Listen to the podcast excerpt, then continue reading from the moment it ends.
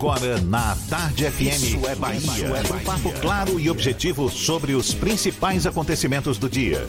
Um programa com a marca do Grupo A Tarde de Comunicação e do Bahia Notícias. Para botar tempero no começo da sua manhã. Isso é Bahia. Isso é Bahia. Apresentação: Jefferson Beltrão e Fernando Duarte. Isso é Bahia. Oferecimento Ferreira Costa. Tudo para casa, construção e decoração. Salve, salve, bom dia! Seja bem-vindo, seja bem-vinda. Estamos começando mais um Isso é Bahia e vamos aos assuntos que são destaque nesta segunda-feira, 22 de junho de 2020. Pela primeira vez, Bahia tem mais curados do que casos ativos de coronavírus. Brotas e Pitubas superam a marca de 700 casos de Covid-19. Bahia tem 975 novos infectados pela doença e total passa de 46 mil. Ministério Público recomenda que municípios proíbam fogueiras e queima de fogos de artifício no São João. Menos de um mês após reabertura, Juazeiro volta a fechar comércio. Ford anuncia a retomada de atividades na fábrica de camaçaria a partir de hoje. INEP abre enquete para que estudantes votem em datas do Enem. UFBA e UFRB decidem manter política de reserva de vagas na pós-graduação. Prefeitura de Salvador assume a empresa de ônibus que opera na estação Mussurunga e na Orla. São assuntos que você acompanha a partir de agora no Isso é Bahia, programa, como sempre, recheado de informação. Temos aqui notícias, bate-papo, comentários, tudo para botar tempero no começo da sua manhã neste clima de segunda-feira, senhor Fernando Duarte. Bom dia! Bom dia, Jefferson. Bom dia, Paulo Roberto, aniversariante do dia. Hoje a gente vai comer o bolo de Paulinho. Bom dia para a nossa produção, Rodrigo Tardio, Vanessa Correia, Fábio Bastos e Igor Barreto. E um bom dia para os nossos queridos ouvintes, aqueles que seguem em quarentena com saudade do São João. Esse ano, a festa típica do Nordeste, infelizmente, não vai dar o ar da graça, mas também para todos aqueles profissionais que vivem a se arriscar a sair de casa, profissionais da área de saúde, da área de segurança pública, rodoviários, metroviários, motoristas de táxi, de aplicativo, profissionais que atuam em ramos essenciais como supermercados, farmácias, pet shops, entre tantos outros. Sejam todos muito bem-vindos a mais uma edição do Isso é Bahia, com o já tradicional cheiro de café que Paulo Roberto sempre deixa aqui no estúdio. Quem sabe hoje ele libera uma ponta desse café, né? Tá fazendo aniversário, vamos ver. Agora são sete e quatro. A gente lembra, você nos acompanha também pelas nossas redes sociais, tem o nosso aplicativo, pela internet é só acessar atardefm.com.br. Pode também nos assistir pelo canal da Tarde FM no YouTube, se preferir pelo portal A Tarde. E estamos ao vivo também pelo Instagram do Grupo A Tarde. São os nossos canais de comunicação à sua disposição para você também participar, enviar suas mensagens, seus elogios, suas críticas. Fique à vontade. Lembra aí, Fernando.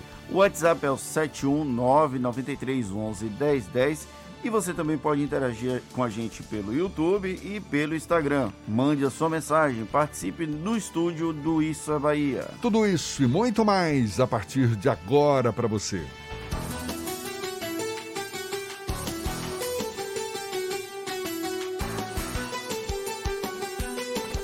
Isso é Bahia. Previsão do tempo. Primeira segunda-feira do inverno aqui em Salvador e olhe com cara de inverno. O dia amanheceu com céu nublado, choveu durante a noite, a temperatura um pouquinho mais baixa. mais baixa, mas nada que assuste, na casa dos 24 graus. A gente fica sabendo se vai continuar com esse tempo instável aqui na capital baiana, com as informações de Ives Macedo. Seja bem-vindo. Bom dia, Ives. Olá, muito bom dia para você, Jefferson. Bom dia, Fernando Duarte, Paulinho. Bom dia para todo mundo na sintonia aqui da Tarde FM neste início de semana, segunda-feira, uma semana de muita paz e tranquilidade pra gente. Eu começo trazendo informações do tempo para a região de Salvador e região metropolitana, que deve ter um dia de sol com muitas nuvens principalmente agora de manhã e também na parte da tarde, com períodos de nublado e chuva a qualquer hora. Vai continuar, Jefferson, aquele tempo instável da semana passada. A temperatura oscila entre 22 e 26 graus. Você conhece a linha cremosa da Veneza? Tem creme de ricota e requeijão nas opções light e tradicional e os queridinhos cheddar e ervas finas. Veneza, um produto tradicionalmente gostoso. É contigo, Jefferson. Daqui a pouco eu volto com a previsão do tempo para o interior do estado. Segue daí. Tá combinado então, até já. Agora 7 e 7 na tarde FM. Isso é Bahia. Entre os desafios lançados pela pandemia do novo coronavírus está a questão da infraestrutura da saúde.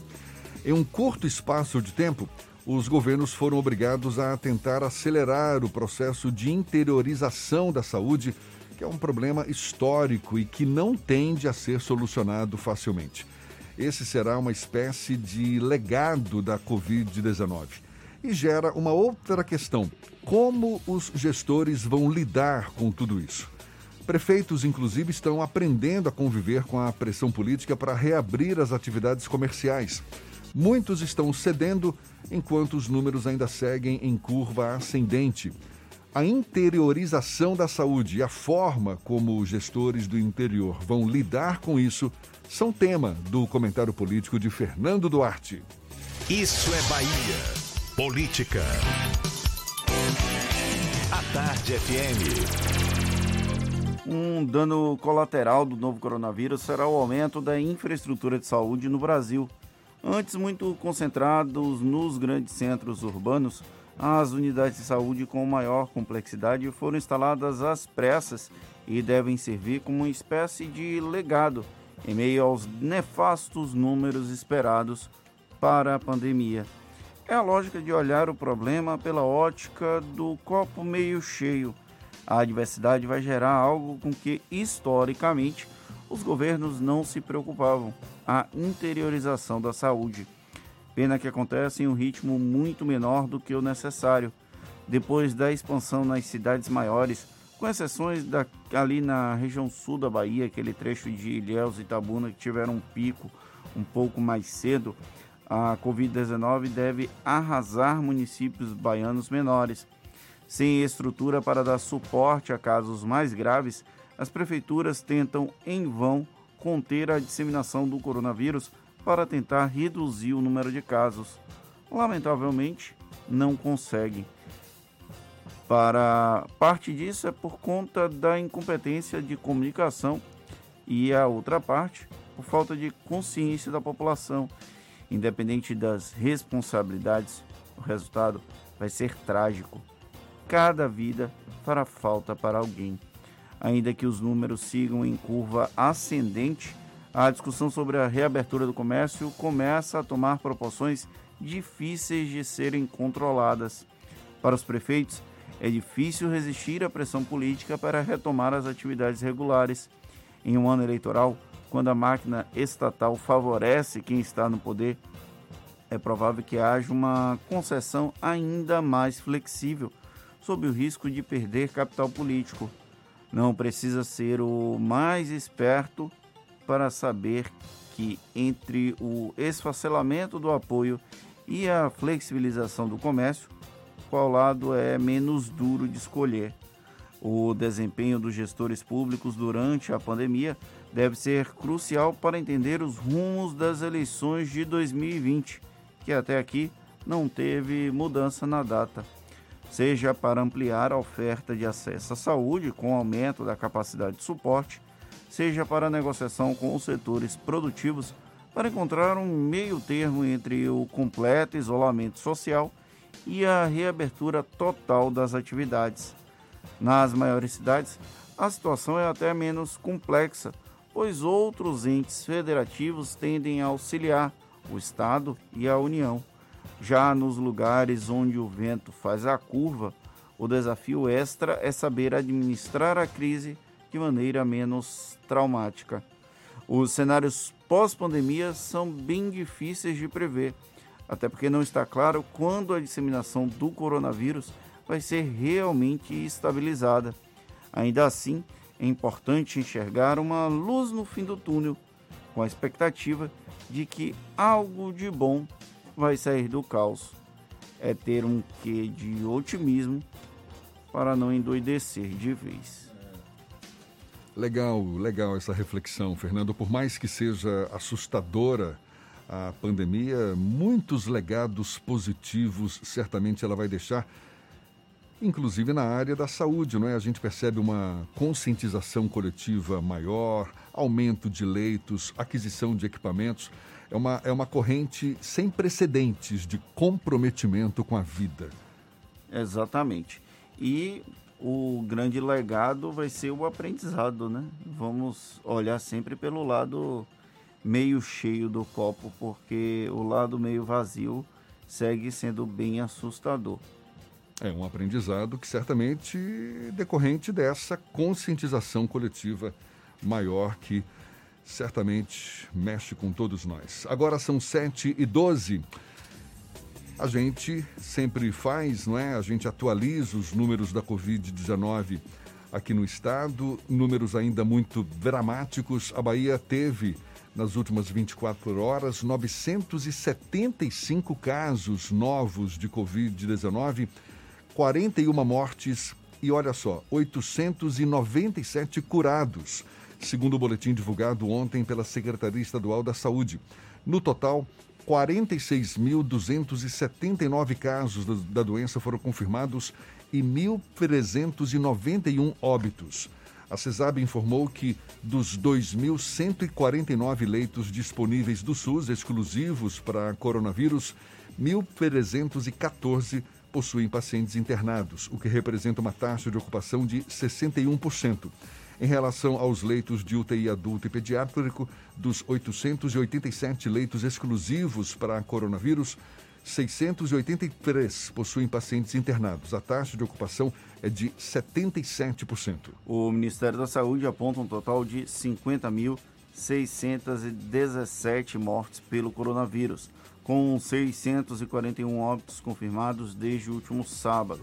A pasta divulgou mais de um milhão de infectados pela doença e quase 550 mil pacientes recuperados. No meio de notícias e de dados ainda alarmantes, uma notícia que não deixa de ser um alento. Pela primeira vez desde o início da pandemia, em março deste ano, a Bahia teve mais curados do que casos ativos da doença que ainda estão sendo investigados. Isso ainda de acordo com o boletim do governo do estado, divulgado ontem, o estado baiano teve 22.588 curados e 22.300 casos ativos, uma diferença de 288 pessoas. E aqui em Salvador, os bairros de Brotas e Pituba ultrapassaram a marca de 700 casos de coronavírus, de acordo com o último boletim divulgado pelo secretário de Saúde da capital baiana, Léo Prates. Pelo registro, até o último sábado, Brotas lidera com 750 pessoas infectadas. Ele acabou lançando uma atualização agora na madrugada, já está em 700 e alguma coisa, 769, se não me engano. Enquanto que na Pituba tem 5 a mais, 500, 776, algo assim. Outros bairros com quadros preocupantes são Pernambués, Fazenda Grande do Retiro e Itapuã, todos com mais de 500 registros da Covid-19. Depois, ainda vem Liberdade, São Marcos e Cabula, com mais de 400 casos cada. A gente ainda volta a falar sobre o avanço da doença em Salvador e, enfim, em toda a Bahia. Agora, 7h15 na Tarde FM.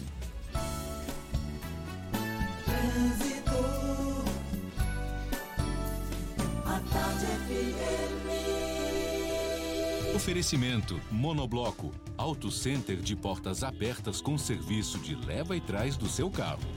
Quem fala conosco agora é Cláudia Menezes, de olho nos motoristas no movimento de veículos na Grande Salvador. Seja bem-vinda. Bom dia, Cláudia. Muito bom dia, Jefferson. Bom dia para toda a turma do Isso é Bahia. Chove em muitos pontos de Salvador, também nas estradas. Vamos ter atenção para evitar acidentes. Você pode encontrar pista molhada por aí. É só reduzir um pouco a velocidade. Quem sai de plataforma agora no subúrbio e pretende chegar na calçada já pega em um trânsito mais intenso na suburbana, na passagem pelo Lobato. E na região da Cidade Baixa ainda tem lentidão na Avenida Engenheiro Oscar Pontes, nas imediações da Feira de São Joaquim por causa da movimentação na feira e no ferryboat. Dica do dia, NexGuard. Seu cão esconde as coisas na terra e lambe o que encontra pela frente? Então ele precisa de NexGuard, o tablete mastigável que protege 30 dias contra pulgas e carrapatos. Volto contigo, Jefferson. Obrigado, Cláudia. A Tarde FM de carona com quem ouve e gosta. Prefeitura de Salvador assume empresa de ônibus que opera na estação Mussurunga e na Orla. CAPES abre 25 mil vagas para cursos online gratuitos. INEP abre enquete para que estudantes votem em datas do Enem. E olha, a Ford anuncia a retomada das atividades na fábrica de Camaçari a partir de hoje. Assuntos que você acompanha ainda nesta edição 7 e 17 na Tarde FM. Você está ouvindo Isso é Bahia. Cuidar das pessoas nunca foi tão importante. Faça o vestibular de medicina da Unime e realize seu sonho de ser médico. Venha aprender em laboratórios avançados que simulam a realidade para se tornar um profissional bem preparado. E desde o primeiro semestre, você pode participar dos campos de prática, acompanhando o atendimento a pacientes dos postos de saúde do estado. Inscreva-se para a prova até o dia 29 de junho. unime.edu.br Unime. Todo dia é dia de acreditar. O mundo entrou em guerra, uma guerra difícil contra um inimigo invisível e mortal. Mas como baianos que somos, fomos à luta, com ação e união, porque toda a vida importa. Dedicamos muitas UPAs pelo estado ao coronavírus. Separamos hospitais para os atendimentos na capital e no interior. Dobramos o número de leitos, investimos em equipamentos, apoiamos nossos heróis do dia a dia, ajudamos quem mais precisa com a conta de água e vale alimentação e vimos a solidariedade chegar em todo canto. Vestimos nossas máscaras, descobrimos a importância de ficar em casa. Sabemos que não está fácil, mas a guerra continua, por isso não desista. Se tiver sintomas, ligue Telecoronavírus 155. Baixe também o aplicativo Monitora Covid-19 e continue cuidando de você e dos outros. Entramos nessa guerra contra o coronavírus juntos e juntos também é que vamos vencer.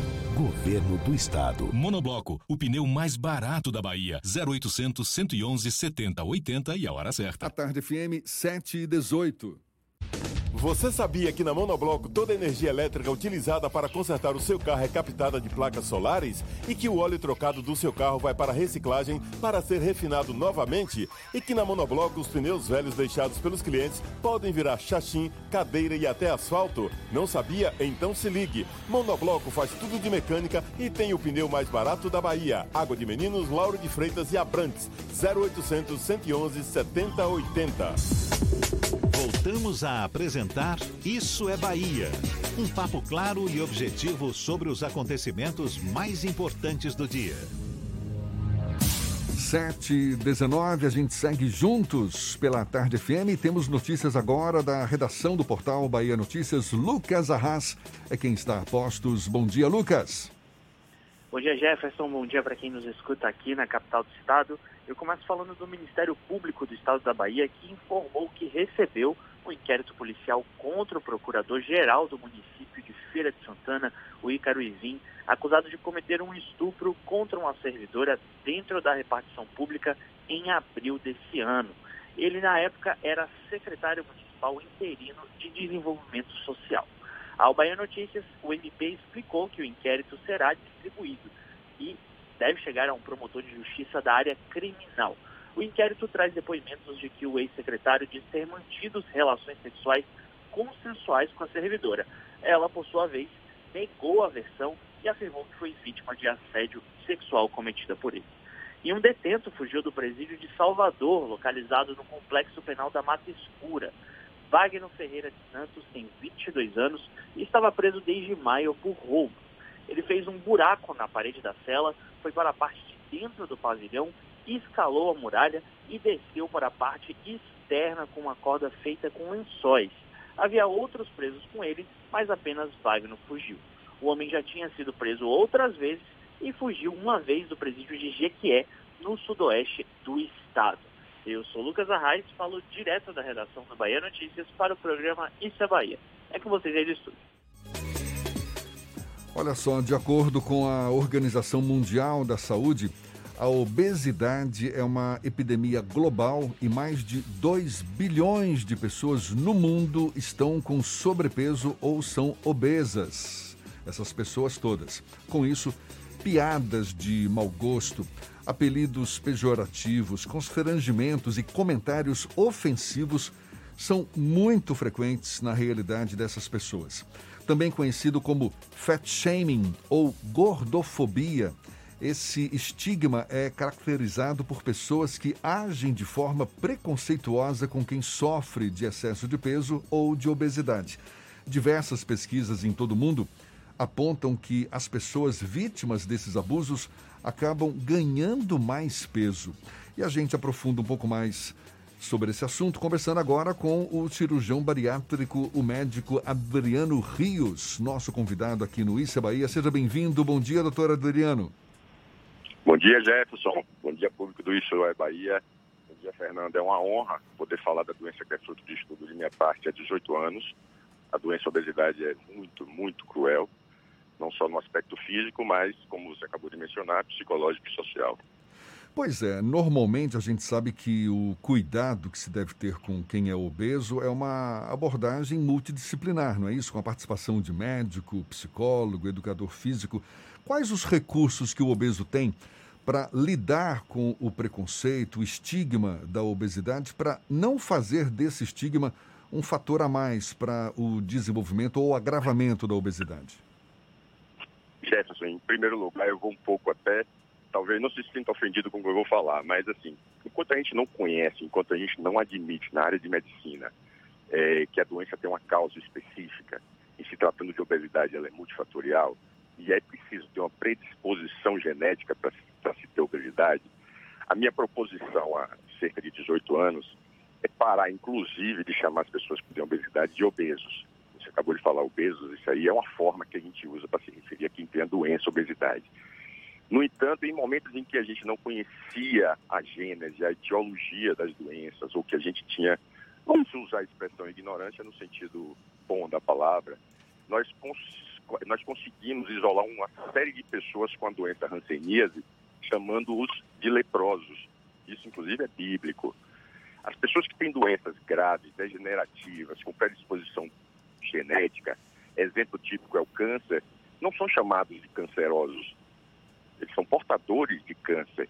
Então, dessa forma, a minha proposição básica, inclusive inicial, é deixar de chamar o indivíduo de obeso é passar a chamar o indivíduo de portador de obesidade, pois aí você vai atribuir a culpa de tudo à doença e não ao doente, que já é, já é o indivíduo extremamente é, vitimizado.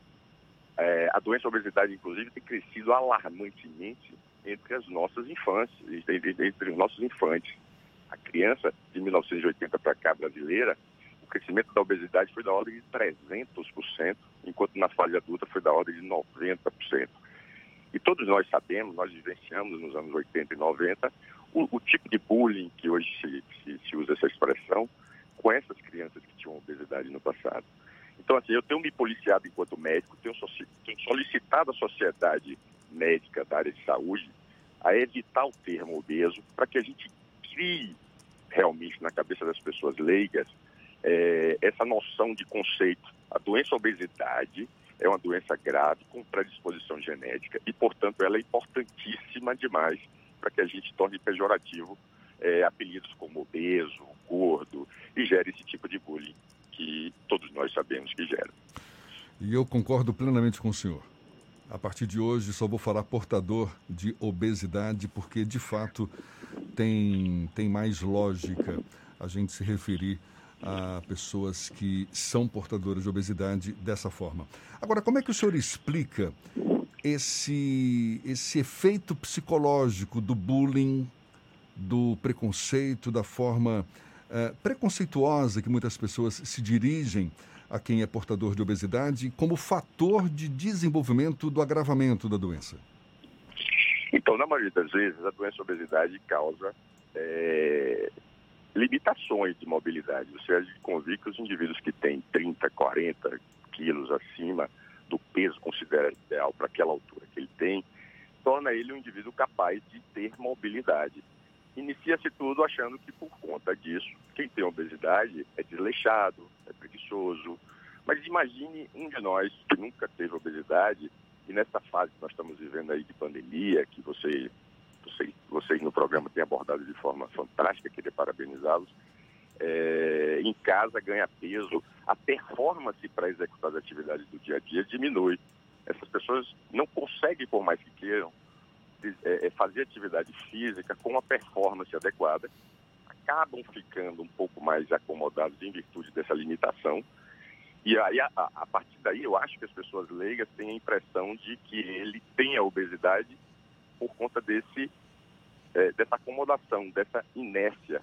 Mas é exatamente o contrário. A inércia surge a partir do momento que a performance dele para praticar qualquer atividade, inclusive exercício, diminui. E com isso, ele, ele se mobilizar, ele sair dessa inércia é difícil. Não, não, não é culpa do, do portador de obesidade, do indivíduo que tem muito excesso de peso, a dificuldade para começar a fazer exercício. É, o indivíduo que tem obesidade não necessariamente come mais do que o magro. É possível até, inclusive, que nós dois conheçamos muitas pessoas magras que comem muito mais do que algumas pessoas que têm obesidade que nós conhecemos. Então é preciso ser predisposto para ter a doença obesidade do ponto de vista genético, assim como é preciso ser predisposto para ter câncer de pulmão e fumar. Pois nem todo indivíduo que fuma necessariamente desenvolve câncer de pulmão. Então, Jefferson, eu acho que na medida que a sociedade das áreas de ciência de saúde mesmo, é, médicos, fisioterapeutas, nutricionistas, psicólogos, criarem consciência de que a doença obesidade, é, a, é se não é a primeira, é a segunda maior causa evitável de morte. Ela empata ou perde de tabagismo nos dias atuais. Ou seja, é melhor prevenir a obesidade do que tratar. O indivíduo que tem a obesidade, sobretudo a obesidade severa, antigamente conhecida como mórbida, é um indivíduo que dificilmente vencerá a doença. Então, todo mundo sabe o que fazer para não engordar. Mas a verdade básica é que a medicina ainda não tem o tratamento 100% garantido para fazer o indivíduo emagrecer definitivo. Então, eu, eu, eu, eu bato na tecla de que é preciso evitar a doença a obesidade a qualquer custo, criar campanha para que as pessoas enxerguem que as comidas industrializadas, as comidas muito ricas em calorias, em cheiros, em sabores, é óbvio que a, revolução industrial com comida desse tipo nos fez prosperar do ponto de vista até de, de número de pessoas no planeta. Mas é preciso criar uma consciência a partir de agora de que a gente deve fazer de tudo, inclusive na, na fase escolar, para que as pessoas criem hábitos saudáveis de alimentação. E Jefferson, é, é difícil escolher comida saudável. Se imagina uma família de baixa renda, na qual os dois membros da família têm que sair para trabalhar e deixar seus filhos em casa e preparar comida saudável todos os dias não é fácil. Então, eu acredito que, do ponto de vista de, de planejamento político, social, a gente deva começar a voltar a fazer com que as crianças na escola sejam orientadas e comer na escola, inclusive, de forma saudável, talvez seja uma maneira. É, eu, eu, me lembro que, que, que, quando se começou a campanha anti-tabagismo, aquelas fotos né, que tem nas carteiras de cigarro atualmente, eu acho que aquilo causa um impacto muito é, é positivo para que o indivíduo fuma, que fuma ou quem não fuma identifique e sinta medo de fumar. É, não é medo que eu quero que as pessoas tenham da comida industrializada, mas eu acho que a gente deve repensar uma forma de o acesso à comida saudável, inclusive, ser mais barato. Os indivíduos de poder aquisitivo melhor, eles escolhem o que comer. Há uma frase dita aí que a gente é o que come, mas eu, eu reflito no aspecto contrário da frase. A gente come o que é. Eu posso escolher o que comer se eu tiver um nível social um pouco melhor se eu não tiver um nível social melhor, eu vou comer o que é mais fácil, o que é mais prático, o que é mais barato. Afinal de contas, comida industrializada é mais barata. E todas elas são muito ricas em caloria. E toda essa indústria de caloria é muito rica para propagar, para fazer é, é, é, é, campanhas televisivas, de rádio. Tem um estudo americano, por exemplo, em que o governo americano, em 2016, resolveu dar um grito de alerta contra a alimentação muito rica em calorias, investiu 2 milhões, só uma das redes de, de comida fast food investiu 100 vezes mais, investiu 200 milhões em campanha publicitária. Eu acho que o, o foco da obesidade é a prevenção, é, é explicar para a sociedade leiga e para os familiares, principalmente, Jefferson, de que ao identificar uma tendência da criança, do jovem, a ganhar mais peso, já trabalhar de forma preventiva neles. Eu acho que isso é, é, é o primeiro caminho. Saber definir, fazer a sociedade civil entender que a obesidade é uma doença e não um desleixo, um descaso. Eu acho que é por aí. Há um desafio também no, na questão do debate sobre a gordofobia. O senhor falou isso logo no passado. E nós temos uma sociedade em que há um, uma estigmatização muito grande de pessoas que estão fora da forma padrão do, da publicidade ou do que nós vemos na TV, do que aparece nas mídias sociais. Como contornar esse grande problema? Porque a publicidade mostra sempre corpos sarados, as redes sociais expõem pessoas com formas muito mais é, próximas de um ideário do que algo da realidade. Como conscientizar as pessoas de que o normal não é necessariamente essa lógica do corpo perfeito e que a gordofobia causa problema para quem é uma pessoa gorda. Perfeito. O comprometimento do, do, do. A gente, quando pensa em doença, a gente tem que saber, inclusive, definir. Doença, ou melhor, saúde não é ausência de doença. Eu não tenho nada contra, por exemplo, Miss Plus Size e etc. Eu acho que a autoestima da pessoa deve ser estimulada a todo instante. É, não, é, não é possível que todo mundo realmente desenvolvam, como você falou, corpos sarados, perfeitos, próximos de um ideal. É, no entanto, a preocupação em relação sobre peso e obesidade vai muito além da inserção, digamos assim, do ponto de vista estético. Nós sabemos que é duas vezes mais comum a prevalência de diabetes em quem tem obesidade. Diabetes e hipertensão são os principais responsáveis, é, são cerca de 3,5 milhões de mortes por ano relacionadas a isso. Então, assim, por mais que a gente admita que as pessoas devam ter inserção em campanhas publicitárias, em, em folhetins jornal, é, televisivos, é, filmes, etc., essas pessoas é, precisam ter consciência de que devem procurar, e a família deve estar atenta à atenção do endocrinologista, do cardiologista, de um clínico, porque muito mais do que excesso de gordura, essas pessoas podem estar com doenças como esteatose hepática, que é a segunda maior causa de transplante hepático é, nos Estados Unidos, só perde para o alcoolismo. É, essas pessoas têm lesões articulares muito mais frequentemente, ou seja, é fruto de consultas aos ortopedistas. E a minha preocupação é, é, inclusive, você imaginar que o indivíduo que tem obesidade passa por coisas que nós que não sofremos da obesidade, que não temos essa predisposição genética a engordar, jamais seremos capazes de enfrentar. É, tem pessoas que não conseguem viajar de avião, tem pessoas que não cruzam as pernas, tem pessoas que não amarram um cadastro, tem pessoas que não conseguem fazer a própria higiene pessoal. Então, assim, são linhas de sofrimento que o indivíduo que não passa pelo problema da obesidade enfrenta, que estão longe da nossa imaginação. É, eu não sou nada, não, não, tenho nada contra as pessoas terem inserção. Eu acho que a televisão cria um imaginário que precisa realmente ser trabalhado. A, a, a mídia fotográfica também, revistas e etc. É, mas no momento que a sociedade entender que se trata de uma doença e que não, não se pode, ninguém aponta o dedo para uma pessoa na rua que fez quimioterapia e o cabelo caiu e infelizmente está passando por um processo de doença grave como câncer e, e chama, ó, lá vai o canceroso. Mas com o portador de obesidade ele é usado inclusive como referência. Ó, ali, tá vendo o gordinho ali? À esquerda dele é o lugar que você tem que ir. Então as pessoas, isso é fruto é, mais uma vez eu vou falar, do, no bom sentido da palavra ignorância, que nos remete a desconhecimento. No dia que a sociedade civil der muito espaço, e aqui eu agradeço de joelhos a vocês por esse espaço que vocês têm dado, eu acho que não é a primeira vez nesses últimos dois meses, terceira vez que eu ouço vocês falarem sobre a doença obesidade aqui no programa de vocês, parabéns mesmo. É, a sociedade civil tem que abrir espaço, porque assim, eu acho que a mídia, de uma, de uma maneira geral, fica procurando é, aquele fato inusitado para virar notícia. Então, ainda que seja através da Covid, Deus me livre que essa doença mas vai continuar entre nós.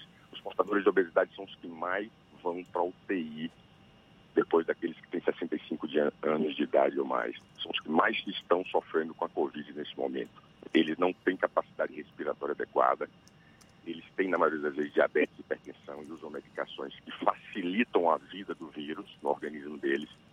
Eles têm resposta inflamatória exagerada, e é o que o vírus quer, porque ele provoca uma resposta inflamatória no indivíduo que já é inflamado, isso evolui para uma doença grave. Então a gente deve começar a enxergar o portador de obesidade e conscientizar os familiares, porque muitas vezes eles não se reconhecem portadores dessa doença. Se você imagina que nós temos 20% de pessoas com a doença, por que, que os registros das sociedades médicas só identificam 2% dessas, das pessoas que têm obesidade procurando ajuda? É porque essas pessoas provavelmente não acreditam que têm uma doença. E existem várias formas de tratar a obesidade. Nem sempre é cirurgia, nem sempre é só tratamento clínico. É uma doença que, inclusive, pode recidivar. O indivíduo emagrece, fica 15 anos magro, mas a doença pode voltar depois. O câncer, por exemplo, alguns tipos, eu faço o tratamento, cinco anos depois eu, cons eu consigo dizer que o indivíduo está curado, alguns tipos de câncer. Mas a obesidade, jamais, o médico jamais poderá dizer que ele está curado. Ele precisa do psicólogo, do nutricionista, do fisioterapeuta, do fonoaudiólogo. A inter e a multidisciplinaridade nunca foi bem utilizado como tem sido utilizado nos dias atuais para qualquer doença e para a obesidade deve ser assim, como Jefferson bem falou no início. Por isso mesmo, sempre muito salutar um debate, uma discussão como essa, porque, como o senhor bem disse, a conscientização talvez seja até o primeiro passo a ser dado para se evitar a obesidade ou para cuidar da obesidade com a devida atenção, enfim. E eu quero agradecer muito a sua participação, médico Adriano Rios, cirurgião bariátrico, conversando conosco aqui no Issa Bahia. Muito obrigado pelos seus esclarecimentos, pela atenção dada aos nossos ouvintes e um bom dia para o senhor. Bom dia aí, boa semana. Semana de São João que não vai ter mais o feriado, mas é, é comum para nós nordestinos nos sentirmos felizes. E para mim foi uma honra falar com vocês. Jefferson, Fernando, um abraço. Continue tocando esse programa de excelência aí. E sempre que puder, fale dessas doenças é, que mutilam e que trazem muitos transtornos para as pessoas. Certamente. Muito obrigado mais uma vez. E essa conversa todinha vai estar disponível logo mais nos nossos canais no YouTube, Spotify, iTunes e Deezer. Agora 21 para as 8 na Tarde FM.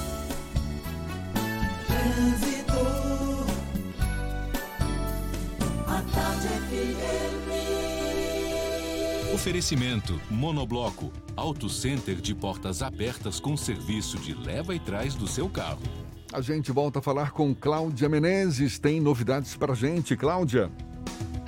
Tô de volta, Jefferson, e com informação de acidente na BR-324, no sentido Salvador, envolvendo dois veículos na Jaqueira do Carneiro. Tem lentidão no trecho de Pirajá, mas é um trecho curto, por isso não vale desvio. Inclusive, os veículos já foram para o acostamento, mas quem vem para a capital ainda encontra um pouco dos reflexos desse acidente na rodovia. Você conhece a linha cremosa da Veneza? Tem creme de ricota e requeijão nas opções light e tradicional e os queridinhos cheddar e ervas finas. Veneza, um produto tradicionalmente gostoso. Volto com você, Jefferson. Obrigado, Cláudia. A Tarde FM de carona com quem ouve e gosta. INEP abre enquete para que estudantes votem em datas do Enem. E olha só que legal, CAPES abre 25 mil vagas para cursos online gratuitos. A gente dá os detalhes já já para você, 20 para as 8 na Tarde FM. Você está ouvindo Isso é Bahia. Bote a máscara! Bote a máscara! Pegue logo essa visão. Bote a máscara, irmã, bote a máscara, irmão. Bote pra se proteger, bote pra comprar o pão. Pois se precisar sair do metrô, do busão, não, não vacile não. Bote a máscara, bote pra ir trabalhar, bote pra se proteger.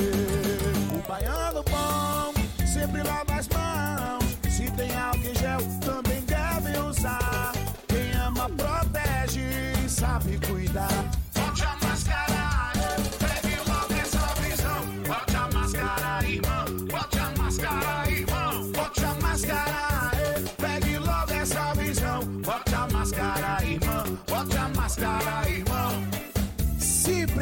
Sair, bote a máscara. É a Bahia contra o coronavírus. Governo do Estado. Você sabia que na Monobloco toda a energia elétrica utilizada para consertar o seu carro é captada de placas solares? E que o óleo trocado do seu carro vai para reciclagem para ser refinado novamente? E que na Monobloco os pneus velhos deixados pelos clientes podem virar chachim, cadeira e até asfalto? Não sabia? Então se ligue. Monobloco faz tudo de mecânica e tem o pneu mais barato da Bahia. Água de Meninos, Lauro de Freitas e Abrantes. 0800 111 7080. Central Papelaria, os melhores preços e a maior variedade em material escolar e escritório da Bahia e a hora certa. Agora faltam 20 minutos para as 8 horas. A Tarde FM, quem ouve gosta. Um bom dia para você.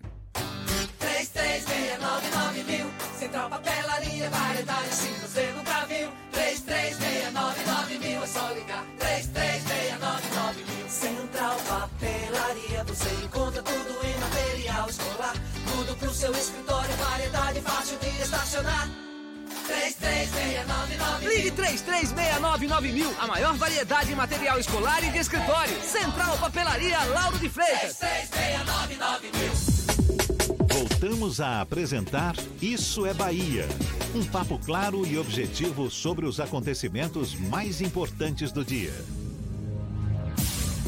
São João sem festejos juninos por causa do isolamento social, por causa dessa pandemia, mas nem por isso a quarta-feira desta semana vai passar em branco. O Fernando, inclusive, até comprou um chapéu de couro aí, belíssimo, vai estrear nessa festa de São João. E olha só, o Grupo à Tarde também vai resgatar neste São João o consagrado Arraiá da Capitá que tanto já animou os festejos de São João em anos passados, desde a década de 80, lá no Parque de Exposições, aqui em Salvador. Esse ano, a animação vai estar de volta, mas de forma virtual e sem perder a magia, para que, mesmo distante, o público possa dançar o forró em casa e com segurança. Um dos participantes do novo Arraiá da Capitã, do Grupo à Tarde, é o forrozeiro Del Feliz, nosso convidado aqui no Issa Bahia. Que legal, seja bem-vindo. Bom dia, Del. Bom dia, Jefferson. Bom dia, Fernando, Rodrigo, é, pessoal do, da Tarde FM. Que prazer, que honra, né? Poder bater um papo com vocês. Prazer todo nosso, Del. A primeira edição do Arraiá da Capital foi em 1987. Você nem tinha nascido ainda. Como é que vai ser essa experiência agora? Você certamente já deve estar participando de lives, não é? Fazendo parte dessa, dessa onda que está contagiando todo mundo, que são as lives, essa forma mais segura da gente não deixar de se comunicar com as pessoas. Primeira vez, um São João virtual. Como é que você está vislumbrando essa experiência, hein, Del? Então, meu querido, eu acho que as lives sobretudo com esse espírito né, solidário, elas têm uma. exercem um, um papel importante nesse momento. Agora, como a gente faz o que a gente ama, e aí é o meu caso, né? Sou apaixonado pelo que eu faço, eu me sinto um, privilegiado mesmo. A gente faria das lives também um instrumento maravilhoso é, para nos alimentar, para nos trazer de algum modo é, mitigar esse momento difícil que a gente está passando. Né? A música tem sido um instrumento fundamental, eu acho, para diminuir a, a, os impactos que essa tristeza toda da pandemia nos traz. E daí a ideia de que eu venho fazendo desde o início da pandemia, além de fazer uma música né, voltada para esse aspecto, que ela acabou virando a música sobre o tema que mais circulou na internet pelo Brasil, eu, eu também tenho feito muitas lives, seja para falar da importância, por exemplo, do Hemoba, para que as pessoas é, possam ir lá, doar sangue, é, ajudar uma família específica que perdeu a sua casa, uma comunidade, uma cidade, uma entidade, uh, um grupo de artistas ou de músicos que é um, uma, uma área realmente muito impactada. Acho que a live tem sido muito positiva. No caso do Arraial da Capital, ela tem uma simbologia, né? tem um, um valor diferenciado para mim, que já fiz algumas vezes o Arraial da Capital. É uma festa é, que tem uma, uma história muito bacana e eu tenho certeza que vai ser muito legal a, a, essa, esse formato diferente. A festa está sendo ressignificada, né, Jefferson? Mas ela é fundamental. É uma festa que tem é, um valor, uma importância muito grande para todos nós nordestinos e aqui em Salvador não é diferente. Deu como está esse processo de não ter contato com o público? O artista, ele gosta do calor humano, da, daquela relação próxima, de estar no palco. E aí, com as lives, a forma como você lida com o público é um pouco diferente. Como é que foi esse seu processo de adaptação? Fernando, uh, é difícil para a gente, sim, porque o contato ele faz parte, né? É, é complicado quando você fica é, de trás de uma câmera, né? Imaginando que, o que você pode estar é, promovendo lá do outro lado. Só que cada vez mais a gente percebe que vai caindo a ficha, né? Tudo é uma questão de adaptação também, onde a gente percebe que às vezes a gente fala com muito mais gente do que a gente é, se comunicava diretamente através de um show, por exemplo. As coisas é, são mutáveis e talvez é, essa percepção nos traga algo novo e que a gente vai, de algum modo, inserir, inclusive, na nossa rotina, porque, a meu ver, isso vai se tornar uma realidade. A gente realizar lives, shows diferentes para pessoas mais cada vez mais distantes uh, e, pra, e cada vez para uma quantidade maior de pessoas. O que não substitui essa energia de você tocar, de você conversar ali diretamente olhando para as pessoas, às vezes tocando, brincando, né? Tem, tem muita gente, isso é muito é, é, brasileiro, especialmente nordestino, essa coisa de você querer dar um toque, né? E não era incomum no show, em algum momento as pessoas se aproximarem do palco e, e darem a mão para sentirem um toque seu. É, é, algo que é insubstituível. Agora, a gente é, vai ter que se acostumar com isso, né? inclusive na forma da gente se comunicar, da gente se cumprimentar, é, vai ser uma adaptação necessária e inevitável, eu acho. É, Del, até queria aprofundar um pouco mais esse assunto. A gente sabe, a gente vem percebendo já que essa pandemia, o coronavírus, está afetando diretamente a produção cultural mundo afora, não é verdade? Os artistas. É verdade. Os artistas é verdade. que. que, que... A, a, a classe artística ela foi particularmente impactada. A primeira coisa que se suspendeu foram a uh, aglomeração, foram as aglomerações. E aí, uh, essa vai ser a última, o último quesito a ser demitido. Por esse prisma, a gente já sabe que o impacto é muito grande para os artistas. E, e você imagina que eu, por exemplo, eu tenho mais ou menos 30 famílias ligadas diretamente ao meu trabalho. Boa parte delas ganhava o sustento do ano no, nos festejos juninos. Muita gente, para muita gente, essa é uma realidade no Nordeste. Nós temos aí milhões de pessoas, milhões de famílias que sobrevivem dessa engrenagem. Mas eu estou falando do São João, né? estou falando de uma festa específica. É, imagina você toda essa cadeia. É muito grande, é muito ampla. E é muita gente que, por exemplo, sobrevivia de fazer um, uma apresentação num barzinho, num restaurante, de cantar na noite, de fazer festas de aniversário, etc. É, é complicado. E você acha que esse distanciamento, o distanciamento no palco, a, a redução da plateia, a, a, a, utilização de máscaras, você acha que os artistas eles vão estar preparados para voltar aos espetáculos com essa rotina? Nós precisaremos nos adaptar. A, a, a questão é a necessidade real. Existe um, uma questão do sentimento coletivo né, que passa pela sensibilidade de todos nós, pela consciência de todos nós, mas existe um, uma questão de protocolo mesmo, de recomendações, onde todos nós precisamos nos adaptar. Hoje, inclusive nas lives que a gente está fazendo, eu além dessa live do dia 24, que vai ser maravilhosa, tenho certeza, né? Tenho um carinho muito grande pelo evento, a Raia da Capital eu, no dia 23, vou estar em Viação do Jacuípe, na minha cidade, fazendo uma super live também, com participações de Elba Ramalho, de Flávio José, Santana, Adelmar, Trio Nordestino, Xambinho, Tato de Fala Mansa, enfim, além dos artistas locais, fazendo essa, essa live especial do dia 23, São João em Minha Terra. E, e todos os protocolos serão é, seguidos, as recomendações é, respeitadas, né, adotadas, para que a gente é, possa evitar qualquer tipo de problema. Né? A saúde das pessoas, a vida das pessoas é, estão em jogo e é fundamental que a gente tenha essa consciência. Maravilha, é um, é um reaprender para todos nós, com certeza. Muito legal. Del, Del Feliz, forrozeiro, que vai estar participando, portanto, do Arraiá da Capitã em casa, esse resgate do velho Arraiá da Capitã do Grupo à Tarde agora nesta quarta-feira, dia 24, o dia de São João. A que horas que vai ser a sua live, Del?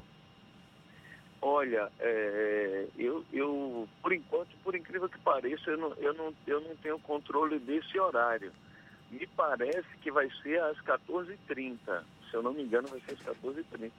Eu estou sem esse, esse horário, me perdoe aí o lápis. Sem é problema. É uma coisa engraçada. É uma coisa engraçada porque a gente tá tem dia que eu estou fazendo cinco lives, eu estou meio perdido. Ah, é compreensível. Não, porque a, outra coisa que é muito louca, viu, Jefferson? É, a gente está muito, muito, é muita coisa assim de, de, de lives é, solidárias. E eu também estou com uh, uma, uma, um conjunto de, de, de lives a, é, agendadas por conta da música, né, debatendo a questão da letra, da poesia. Me orgulha muito isso, da gente estar tá tendo a oportunidade de falar com crianças de várias escolas do país inteiro, por conta da, da difusão da, dessa música para a gente se abraçar, para a gente falar sobre educação, sobre cultura. E isso me deixa muito honrado e feliz. É curioso, né? ah, né? Porque está todo mundo em isolamento social, mas ao mesmo tempo sobrecarregado, não é? Em tempos de pandemia, com, essas, com esses recursos da, da, da tecnologia aí nos, nos provocando o tempo todo. Mas olha, muito legal, muito obrigado por participar desse papo com você, Del Feliz. Sucesso para você, que seja uma fase aí para ser superada da melhor forma possível. Parabéns por participar mais uma vez desse Arraiada Capital, dessa vez de uma forma virtual, mas sucesso sempre. Muito obrigado e um bom dia para você. Muito obrigado a todos vocês, muito sucesso, sempre acompanho. Parabéns aí pelo trabalho é, tão vital que vocês exercem aí na abordagem de temas importantes para toda a nossa Bahia e para o mundo, né, que acompanha aqui. Agora nós estamos absolutamente interligados. Parabéns para todo o grupo à tarde. Obrigado pelo carinho. Bom dia para todos. Valeu, Del Feliz, conversando conosco. Essa conversa, claro, vai estar disponível também logo mais nos nossos canais no YouTube, Spotify, iTunes e Deezer. Seis para as oito na Tarde FM, a gente tem notícias da redação do Portal à Tarde com Thaís Seixas. Thaís, bom dia! Oi, Jefferson, bom dia. Bom dia, Fernando, e a você que acompanha o nosso programa. A maioria dos estados brasileiros não notifica os casos de coronavírus por critério de raça, segundo um levantamento realizado pelo consórcio formado por veículos de imprensa nacionais. Do total, apenas oito estados possuem os dados acessíveis. Segundo especialistas, esse tipo de classificação é fundamental para a criação de uma política de saúde com equidade. O estudo também aponta que 12 estados não trazem nos boletins informações sobre testes inconclusivos, ou seja, sem resultado definido. O último boletim epidemiológico informa que o Brasil registra 50.617 mortes pela Covid-19 e mais de 1 milhão e 85 mil casos confirmados da doença. E olha só, com os carros parados em função do isolamento social, as seguradoras de veículos acumulam cerca de 10 milhões de reais. Especialistas analisam a situação da pandemia e informam que o consumidor que se sentir lesado pode pedir desconto ou devolução de parte do valor pago no seguro do veículo, referente aos meses de abril, maio e junho. Um exemplo é o dos Estados Unidos, onde sete das maiores seguradoras restituíram 18 milhões de clientes em 600 milhões de dólares por causa da pandemia. Essas e outras notícias estão no portal Atarde, atarde.com.br. Vamos ouvir as dicas da Marcita. Shows, dança, teatro, música, diversão. Ouça agora as dicas da Marcita com Márcia Moreira. Olá, vamos às dicas para esta segunda-feira. Um museu na minha casa. Este é o tema da campanha do Museu Tempostal, que convida as pessoas a criarem um museu com objetos pessoais que representem sua ancestralidade e identidade. Quem quiser participar deve fotografar um espaço dentro de casa com objetos que representem o seu museu particular. Escreva um texto explicando a importância destas peças, coloque um título do seu museu, o nome completo, idade, profissão e contatos. Depois, envie todo o material para o e-mail museutempostal.dimos.gmail.com até o dia 30 de junho. Todo o material será divulgado nas redes sociais da Diretoria de Museus do IPAC. Mesmo com as limitações impostas pela pandemia do novo coronavírus, a Orquestra Sinfônica da Bahia vai realizar a quarta edição do São João Sinfônico, que neste ano ganha versão em vídeo. O repertório celebra grandes compositores nordestinos como o Rei do Baião Luiz Gonzaga, Sivuca e Dominguinhos. O cantor e compositor Gilberto Gil vai fazer uma participação especial cantando uma paródia da canção Esperando na Janela, escrita especialmente para a ocasião. A nova versão fala com humor e leveza sobre a situação de isolamento social e da importância de ficarmos em casa. Também participam do concerto junino Geraldo Azevedo, Mariana Aidar, João Cavalcante, Bully Bully e Marcelo Caldi. Vai ser amanhã, às seis da noite, no canal oficial da OSBA, no YouTube. Mais dicas para curtir de casa no meu Instagram, Dicas da Marcita. Beijos e fique em casa.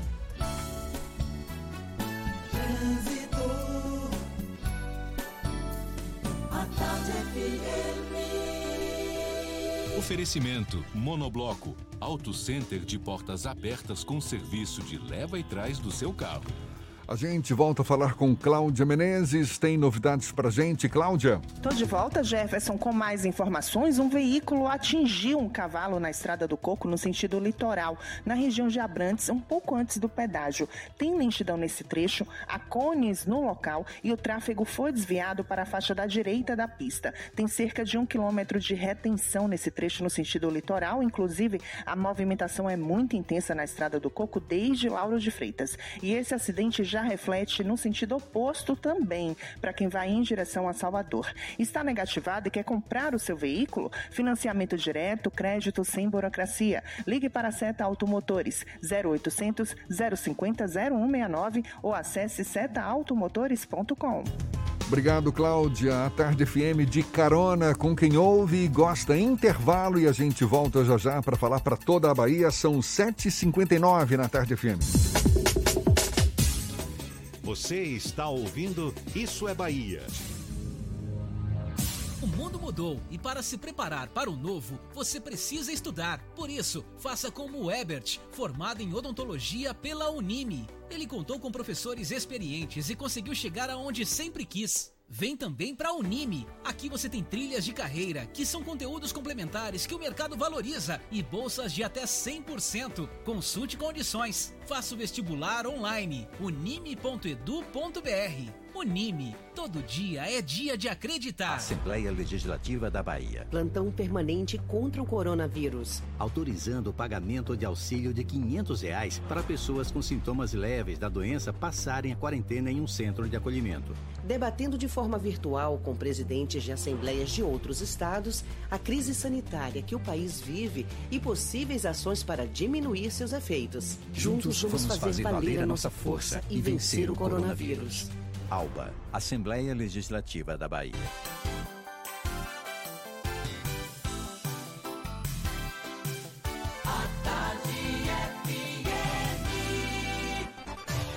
Atenção, emissoras afiliadas à Tarde FM. Em 5 segundos, isso é Bahia para todo o estado.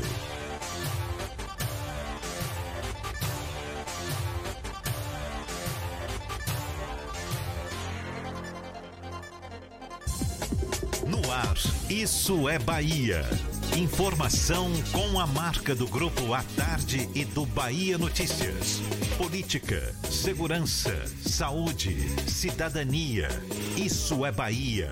Apresentação: Jefferson Beltrão e Fernando Duarte. A Tarde FM. Quem ouve, gosta. Salve, salve, bom dia! Seja bem-vindo, seja bem-vinda. A partir de agora, Isso é Bahia em rede com emissoras de todas as regiões do estado. E vamos aos assuntos que são destaque nesta segunda-feira, 22 de junho de 2020. Pela primeira vez, Bahia tem mais curados do que casos ativos de coronavírus. Brotas e Pitubas superam a marca de 700 casos de Covid-19. Bahia tem 975 novos infectados, total passa de 46 mil. Ministério Público recomenda que municípios proíbam fogueiras e queima de fogos de artifício. Menos de um mês após reabertura, Juazeiro volta a fechar comércio. Ford anuncia a retomada das atividades na fábrica de camaçaria a partir de hoje. INEP abre enquete para que estudantes votem em datas do Enem. UFBA e UFRB decidem manter política de reserva de vagas na pós-graduação. Prefeitura de Salvador assume a empresa de ônibus que opera na estação Mussurunga e na Orla. Isso é Bahia, programa recheado de informação. Temos aqui notícias, bate-papo, comentários para botar tempero no começo da sua manhã. E nesta segunda-feira, primeira do inverno, junto comigo, o senhor Fernando Duarte. Bom dia! Bom dia, Jefferson. Bom dia, Paulo Roberto, aniversariante do dia. Bom dia para a nossa produção com Rodrigo Tardio, Vanessa Correia, Fábio Bastos e Igor Barreto. E um bom dia também para as nossas queridas emissoras parceiras e afiliadas.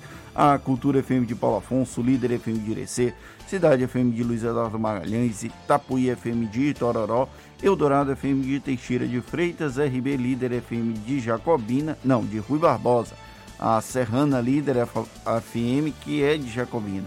Baiana FM de Itaberaba, 93 FM de Jequié, Interativa FM de Itabuna e Ativa FM de Eunápolis. Sejam todos muito bem-vindos a mais uma edição do Isso é Bahia. A gente lembra, você nos acompanha também pelas nossas redes sociais, tem o nosso aplicativo, pela internet é só acessar atardefm.com.br. Pode também nos assistir pelo canal da Tarde FM no YouTube Olha nós aqui, se preferir, pelo Portal à Tarde. Estamos ao vivo também pelo Instagram do Grupo à Tarde. Os nossos canais de comunicação à sua disposição para também participar, enviar suas mensagens, enfim, seus elogios, suas críticas, tudo muito bem-vindo. Lembra aí, Fernando? O WhatsApp é o 71993111010 e você também pode interagir conosco pelo YouTube e pelo Instagram. Mande a sua mensagem, esteja presente no estúdio com a gente. Tudo isso e muito mais a partir de agora para você.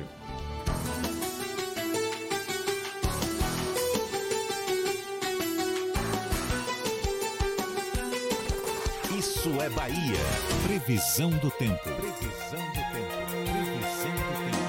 A segunda-feira amanheceu com um tempo instável aqui na capital baiana, já tinha chovido durante a noite, nesse comecinho da manhã, céu nublado, um chuvisquinho em algumas áreas, cara de que vai continuar chovendo e chuva a qualquer hora ao longo do dia nesta segunda-feira. A temperatura um pouquinho mais baixa, mínima de 22, máxima de 28 graus. As informações da previsão do tempo para o interior do estado a gente acompanha agora com Ives Macedo no seu segundo tempo. Bom dia mais uma vez, Ives.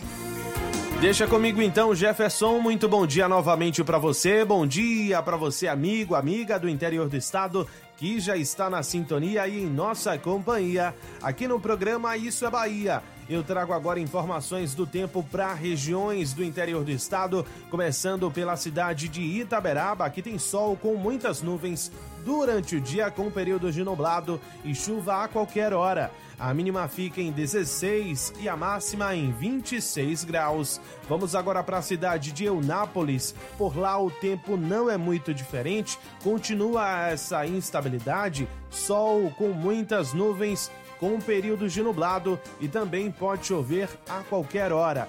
A temperatura oscila entre 23 e 28 graus. Dica do dia NexGuard. O seu cachorro busca bolinha na grama e esconde as coisas na terra? Então ele precisa de NexGuard, o tablete mastigável que garante 30 dias livres de pulgas e carrapatos. É com você, Jefferson. Eu volto amanhã com mais informações do tempo. Valeu, tá combinado. Vá descansar agora, tome seu cafezinho. Até amanhã, então. Ives, 8 e 6 na Tarde FM. Isso é Bahia. O Brasil superou a triste marca de 50 mil mortos pelo novo coronavírus.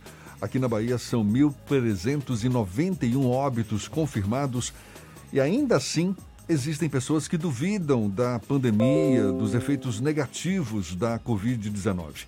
O negacionismo da crise de saúde pública acaba provocando ainda mais mortes. Em março, quando tudo começou, a doença parecia algo distante. Passados quase 100 dias com o isolamento à brasileira, a Covid-19 tirou a vida de mais de 50 mil pessoas. E autoridades, como o presidente Jair Bolsonaro, seguem sem apresentar algum tipo de solidariedade, algum tipo de condolência. Essa falta de empatia, ao invés de gerar críticas, acaba conversando com quem apoia essa lógica de que o coronavírus é apenas uma gripezinha. O silêncio de Jair Bolsonaro sobre a perda de 50 mil brasileiros é tema do comentário político de Fernando Duarte. Isso é Bahia. Política. A Tarde FM. No final de semana, ultrapassamos a triste marca de 50 mil pessoas mortas pelo novo coronavírus. E, infelizmente, até aqui, passados dois dias, depende, o levantamento daqueles veículos de imprensa apontou que foi no último sábado. O do Ministério da Saúde apontou que foi somente ontem a ultrapassagem da marca dos 50 mil casos. E segunda-feira, 8 e 8 da manhã, ainda não vimos nenhum pronunciamento do presidente da República ou de qualquer pessoa do entorno dele sobre a passagem de 50 mil brasileiros. O mínimo esperado seriam condolências, seriam solidariedade às famílias das vítimas e até aqui a gente não viu nada disso. Falta muito, muita compaixão e muito, muita empatia para lidar com esse problema. De março até aqui, quando nós tivemos o primeiro caso do novo coronavírus, que o, a doença começou a tomar grandes proporções no Brasil, nós vivenciamos diversas crises políticas a maioria delas criadas no entorno de Jair Bolsonaro. Perdemos dois ministros da Saúde, a saída do ex-ministro Sérgio Moro do Ministério da Justiça e Segurança Pública, mais recentemente a saída do ministro da Educação Abraham Weintraub, o episódio da fatídica reunião do dia 22 de abril e, infelizmente, pouco se fala no governo federal dessas pessoas que perderam a vida para o novo coronavírus. Ah, mas o número de recuperados, o placar da vida continua favorável porque um grande número de pessoas se recuperou. Claro, o novo coronavírus tem um índice de letalidade alto, mas não quer dizer que todas as pessoas que contraem a doença vão morrer. Graças a Deus. Só que não dá para a gente fingir que essas 50 mil pessoas são 50 mil números. São histórias, são pais, são mães, são filhos, são pessoas que viveram e que teriam muitas oportunidades na vida se não tivessem que lidar com o novo coronavírus. E o que eu, ah, o comentário aqui não é um comentário exclusivamente político, é um comentário de pedindo um, um pouco de humanidade, porque ainda tem muita gente que acredita que o coronavírus é uma mera gripezinha, que ele não tem a letalidade que tanto se propaga e que o, a Covid-19 é uma criação da mídia, da imprensa, da esquerda para tentar desestabilizar o governo. E na verdade o que nós temos é a maior crise de saúde do mundo no último século. E infelizmente falta muita empatia eu não espero que essas pessoas que não demonstram qualquer tipo de empatia fiquem, não sei, chorando pela morte de desconhecidos. Não, não é isso. Não é essa a minha expectativa. Mas que pelo menos essas pessoas é, saibam que outras tantas já deram adeus. Aliás, foram impedidas de dar adeus aos seus próprios familiares aos amigos, porque nem o direito ao luto o novo coronavírus permite. Eu queria mais uma vez fazer essa reflexão, Jefferson, porque eu vi um, um tweet comentando uma coisa bem simples. Se fosse feito um documentário com um minuto para cada pessoa que morreu pelo novo coronavírus no Brasil seria um filme de 35 dias ininterruptos. Talvez aí a gente comece a ter a dimensão de quantas vidas estão se esvaindo. Vidas importam. E infelizmente, o silêncio sepulcral do presidente Jair Bolsonaro me deixa ainda mais triste.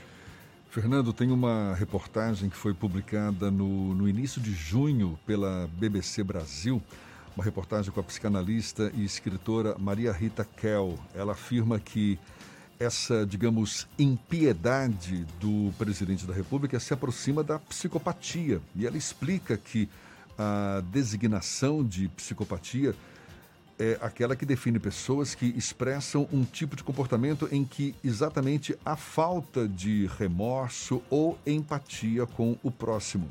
É o que caracterizaria a psicopatia, não é? Essa falta de remorso, falta de empatia com o próximo, entre outras características. E em várias ocasiões foi o tipo de comportamento que marcou o comportamento do presidente Jair Bolsonaro. Você se lembra daquele e daí? eu sou Messias, mas não posso fazer nada, não posso fazer milagre, não é verdade? E, e, e além disso tudo, além dessa, desse drama que, que a pandemia é, é, provoca, enfim, mundo afora, existe um, um, um, sentimento que é pouco falado aqui, mas que mexe tanto quanto com as pessoas, que é a, a, a ausência de você se despedir das pessoas que se vão na verdade, a despedida de parentes, de amigos mortos na pandemia, isso tem levado a, a, um processo de luto muito mais longo e melancólico do que normalmente já é. E nem isso também acaba encontrando um, braço solidário, não é verdade? Uma, enfim, isso tudo que você destacou, o que é profundamente lamentável. Eu queria só uma palavra de conforto do líder máximo da nação. E eh, possivelmente os apoiadores dele vão, vão reclamar que ah, você só faz criticar o presidente da república. Nesse momento não é nenhuma crítica, é um pedido mesmo. Seja mais humano, presidente. Apenas diga: eu sinto muito, eu gostaria que essas vidas não tivessem sido ceifadas. É bem simples e não vai doer tanto. Agora são 8h15, a gente vai para a redação do portal Bahia Notícias. Lucas Arras tem novidades para gente. Bom dia mais uma vez, Lucas. Bom dia mais uma vez, Jefferson. Bom dia, Fernando. Olha, com o contrato vencendo no próximo dia 30 de junho, o atacante Arthur Caíque não deve seguir no Bahia. A diretoria tricolor considera difícil a permanência do jogador em virtude da questão financeira abalada durante a crise da pandemia do coronavírus. Emprestado por um time árabe, Arthur Caíque chegou ao Bahia no ano passado e não se firmou como titular do Esquadrão de Aço. No total, foram 54 partidas disputadas com nove gols marcados. Enquanto seu vínculo não inspira, o atleta segue treinando com a equipe normalmente. E o presidente do Tribunal de Justiça da Bahia, o embargador Lorival Trindade, acatou o pedido do Estado da Bahia e suspendeu uma liminar que determinou a transferência de dois presos custodiados com Covid-19 no complexo policial do Sobradinho, em Feira de Santana. No recurso, o Estado pediu e alegou que a decisão fere a separação dos poderes por impor uma forma de agir que se opõe ao estabelecido pelo plano de contingência do governo. Ao determinar a suspensão, o presidente do TJ também afirmou que ficou configurada a violação do princípio da separação dos poderes quando o judiciário determinou a transferência. O Estado alegou que essa transferência de infectados poderia contribuir para o aumento do risco de contaminação da doença no complexo penal de Feira de Santana, unidade atual que não tem nenhum caso de Covid-19. Eu sou Lucas Arraes, falo direto da redação do Bahia Notícias para o programa Isso é Bahia. É com vocês aí do estúdio. Já, já está aberta uma enquete para que estudantes inscritos no Enem possam votar em datas para aplicação da prova. A votação vai até às 11h59 da noite, isso até o próximo dia 30, e pode ser acessada no site do Enem. O candidato pode escolher fazer a prova em dezembro, a segunda opção é em janeiro do ano que vem e a terceira em maio de 2021. Mais de 6 milhões de estudantes se inscreveram no Enem. E a Coordenação de Aperfeiçoamento de Pessoal de Nível Superior, a CAPES, abriu inscrições para cursos online gratuitos de português, matemática e tecnologias da informação e comunicação. No total, terão, serão 25 mil vagas para estudantes de graduação formandos do ensino médio e alunos matriculados na Universidade Aberta do Brasil. Os interessados devem acessar a plataforma AvaMec e se inscrever até o dia 26 de junho. Os cursos têm 60 horas de duração. Agora, 8 e 18 e a gente começa nosso giro pelo interior do estado. A gente vai primeiro para Jequié, Cidade de Sol, é Marcos Canguçu da 93 FM. Quem fala conosco, bom dia, Marcos. Bom dia, Jefferson e Fernando, ouvintes do Isso é Bahia desta segunda-feira. Dois meses depois de paralisar suas atividades, o transporte coletivo volta a operar em Jequié. A empresa Rio de Contas, detentora da concessão dos serviços no município, divulgou na tarde de sexta-feira o dia de retomada das atividades. Os usuários do sistema de transporte coletivo urbano passam a contar com a frota de veículos circulando pelos bairros da cidade a partir de hoje, segunda-feira. Até o dia 2 de junho, o município de Poções, no sudoeste baiano, não registrava nenhum caso de coronavírus. Menos de um mês depois, a cidade onde vivem em média 48 mil habitantes tem 105 notificações da doença e 5 mil novos moradores. Os ônibus vindos da região sudeste do Brasil, com nativos desempregados ou em permanência por tempo limitado, são as principais, principais razões do inchaço populacional e do boom de Covid-19. Como Poções, outros municípios do interior baiano vêm a cada dia recebendo novas pessoas através de ônibus clandestinos. Segundo o vice-prefeito, a cidade recebe até 10 ônibus semanalmente, é o que afirma o Jorge Lemos. Após 30 dias internado na unidade de tratamento intensivo do Hospital Santa Helena, em Jequié, uma das unidades hospitalares onde trabalha o médico cardiologista Dr. Cabral recebeu alta e ao deixar o hospital foi cumprimentado por membros da equipe de saúde e agradeceu o empenho que lhe foi dedicado. Durante o mês de internamento, o doutor Cabral alternou momentos de maior gravidade, mas conseguiu suportar atingir o restabelecimento. Merece um destaque, GQE já registrou a morte de um médico e agora a recuperação do cardiologista doutor Cabral. Dos estúdios da Rádio 93 FM, para o Isso é Bahia, Marcos Canguçu. A Prefeitura de Salvador decretou agora, nesse fim de semana, a intervenção da CSN, concessionária Salvador Norte, responsável por ônibus de 127 linhas do transporte público da capital baiana. A Prefeitura foi informada pelo Sindicato dos Rodoviários de que a concessionária vem descumprindo acordo coletivo assinado com a categoria, além de atrasar constantemente o adiamento o adiantamento salarial e o ticket de alimentação. Agora, por outro lado, a CSN disse que na sexta-feira entrou com uma ação contra a Prefeitura de Salvador e que foi ela, a empresa, quem solicitou a intervenção por meio de processo judicial. Segundo a empresa, a Prefeitura não vem cumprindo com as obrigações referentes ao reequilíbrio econômico e financeiro do contrato por isso, entrou com um processo pedindo a intervenção. O Ministério Público da Bahia disse que a CSN já não consegue cumprir com os acordos previstos em contrato com a Prefeitura. Além disso, a concessionária também atrasou a entrega dos 80 ônibus com ar-condicionado que estavam previstos para serem entregues em outubro do ano passado. Até antes da pandemia do coronavírus, apenas 29 coletivos haviam sido entregues pela CSN. É um babado aí entre Prefeitura e CSN. Agora, 8h22, a gente vai para Paulo Afonso. Temos notícias da região de lá também. Zuca, da Cultura FM, é quem fala conosco. Bom dia, Zuca. Bom dia, Jefferson. Bom dia, Fernando. Bom dia a toda a equipe né, do nosso querido Isso é Bahia, capital da energia elétrica. A gente trazendo, né, colocando aqui informações da nossa região. Né? Que a semana possa ser positiva e cheia de vitórias para todos nós. Olha, algumas ocorrências com repercussão foram registradas no fim de semana aqui em Paulo Afonso e também na nossa região. Em Paulo Afonso aconteceu um homicídio, segundo informações divulgadas pelo 20 Batalhão de Polícia Militar, que tem sede aqui na capital da energia elétrica, um homem participando de uma confraternização teria sido agredido né, por um outro homem e aí é, ele saiu do evento e fez uma tocaia. Em seguida, segundo informações da Polícia Militar, ele desferiu três golpes com uma barra de ferro é, no seu suposto agressor, né, e o mesmo morreu no local a arma, né, o objeto do crime, né, não chegou a ser encontrado pela polícia militar, né, encontrada pela, pela polícia militar, porque segundo informações é, do homicídio, ele é, fez o uso de muitas drogas e acabou esquecendo onde estava esta barra de ferro.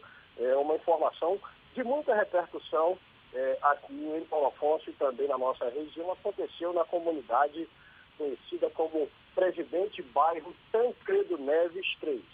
Olha, uma informação oriunda da cidade de Glória, que fica aqui é, vizinha né, da nossa querida Paulo Afonso, um bebê de oito meses deu entrada no Hospital Nair Alves de Souza, vítima de agressão física, com várias faturas pelo corpo.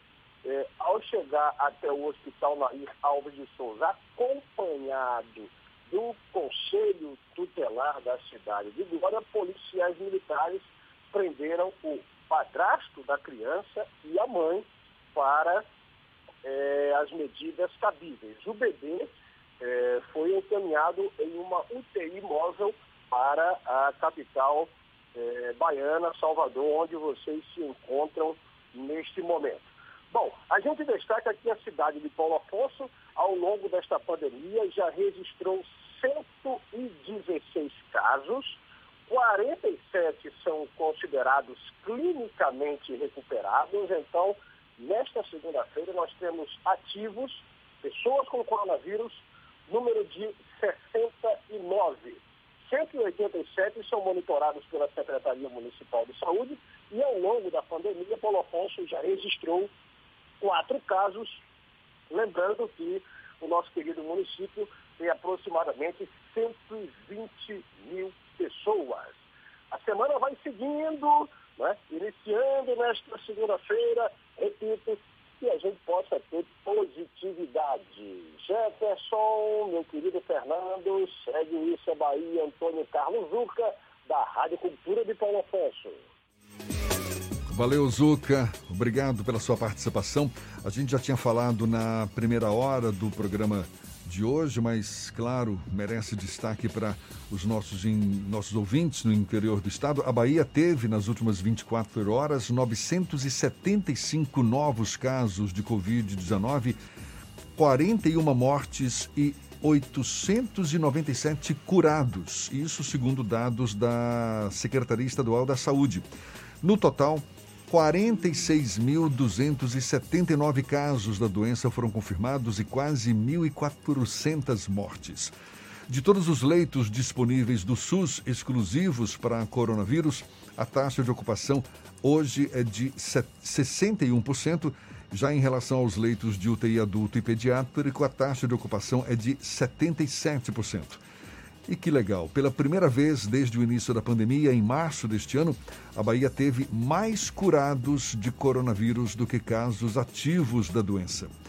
No Brasil, o Ministério da Saúde aponta um total de mais de 50.600 mortes pelo coronavírus, 641 óbitos foram confirmados desde sábado. Em Salvador, os bairros de Brotas e Pituba superam a marca de 700 casos de coronavírus, segundo o boletim divulgado pelo secretário municipal da Saúde, Léo Prats. Até o último sábado, Brotas liderava com 750, 750 pessoas infectadas, enquanto na Pituba, 746. Bairros que também têm números preocupantes são Pernambués, Fazenda Grande do Retiro e Itapuã, todos com mais de 500 casos de Covid-19. Agora, 8h27, a gente faz um intervalo rapidinho, portanto, a gente volta já já, 8h27 na Tarde FM. Você está ouvindo Isso é Bahia. Assembleia Legislativa da Bahia. Plantão permanente contra o coronavírus. Aprovando o projeto que multa quem espalha fake news sobre a pandemia autorizando auxílio aos profissionais de saúde contaminados na batalha contra o Covid-19. Determinando o uso obrigatório de máscara em todo o estado. Juntos vamos, vamos fazer, fazer valer a nossa força e vencer o coronavírus. ALBA, Assembleia Legislativa da Bahia. O mundo entrou em guerra, uma guerra difícil contra um inimigo invisível e mortal. Mas como baianos que somos, fomos à luta, com ação e união, porque toda a vida importa. Dedicamos muitas UPAs pelo estado ao coronavírus, separamos hospitais para os atendimentos na capital e no interior, dobramos o número de leitos, investimos em equipamentos, apoiamos nossos heróis do dia a dia, ajudamos quem mais precisa com a conta de água e vale alimentação e vimos a solidariedade chegar em todo canto. Vestimos nossas máscaras, descobrimos a importância de ficar em casa. Sabemos que não está fácil, mas a guerra continua, por isso não desista. Se tiver sintomas, ligue Telecoronavírus 155. Baixe também o aplicativo Monitora Covid-19 e continue cuidando de você e dos outros. Entramos nessa guerra contra o coronavírus juntos e juntos também é que vamos vencer. Governo do Estado. A Tarde FM. Trânsito. A Tarde FM. Oferecimento Monobloco, Auto Center de portas abertas com serviço de leva e trás do seu carro. A gente volta a falar com Cláudia Menezes. Tem novidades pra gente, Cláudia? Tô de volta, Jefferson. e Chove em muitos pontos de Salvador. Atenção para a pista molhada. Na paralela tem bastante lentidão no trecho final, sentido rodoviária. Na Cidade Baixa, a movimentação é grande nas imediações da Feira de São Joaquim. Para quem segue para o comércio, tem bastante lentidão desde a saída da calçada. E também a Jequitá está congestionada agora, desde a saída da Via Expressa. Esse trânsito na Cidade Baixa é por causa da movimentação no ferry boat. A opção para quem ainda vai sair da rótula do abacaxi é pegar a Avenida Bonocô. A San Martin também está total congestionada em direção ao Largo do Tanque, por isso a Bonocô também é a melhor opção para quem vai sair do Retiro. Está negativado e quer comprar o seu veículo? Seta Automotores, carros de passeio e motos de várias marcas. Financiamento, crédito aprovado e sem burocracia. Ligue 0800 050 0169. Volto contigo, Jefferson. Cláudia. Tarde FM de carona com quem ouve e gosta.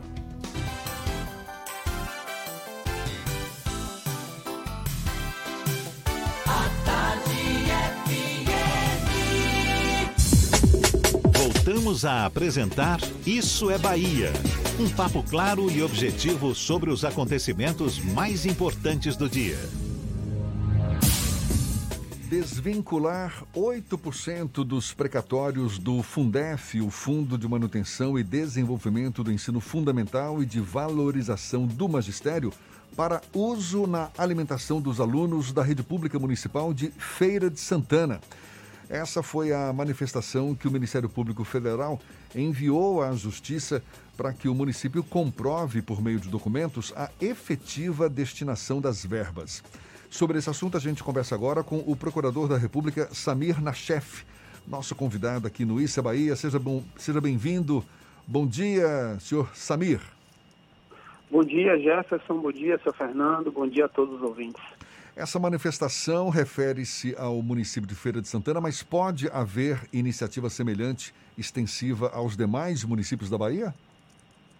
É, pois não, Jefferson. É, sim, é possível sim. O Ministério Público ele adotou esse posicionamento numa ação específica do município de Feira de Santana, tá?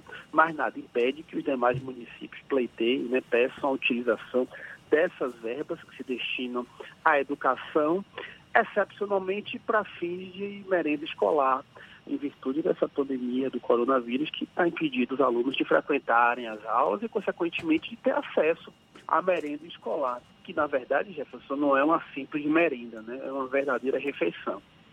E essa ação ela é bem específica. Desvincular 8% dos precatórios do Fundef para merenda escolar. Isso. É, Jefferson, o precatório do Fundef, ele na verdade são verbas que foram destinadas, que são destinadas aos municípios para se aplicar na educação.